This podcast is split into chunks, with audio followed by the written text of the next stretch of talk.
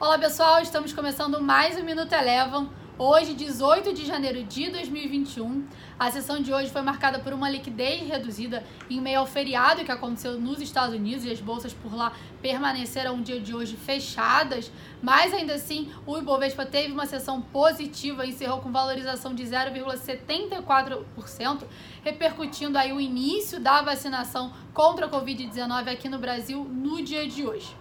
VEG foi um dos destaques de alta na sessão, subiu aproximadamente 7%, repercutindo os dados positivos de PIB, produção industrial e vendas do varejo na China que foram divulgados ontem à noite. Passando para o dólar, esse encerrou a sessão próxima a uma estabilidade, cotada a R$ 5,30, após pela manhã chegar a cair aproximadamente 1%. Já dentre as commodities, o petróleo Brent encerrou o dia de hoje com queda aproximada de 0,6%, em meio a uma notícia de que o presidente eleito poderia interromper a construção de um oleoduto entre os Estados Unidos e o Canadá.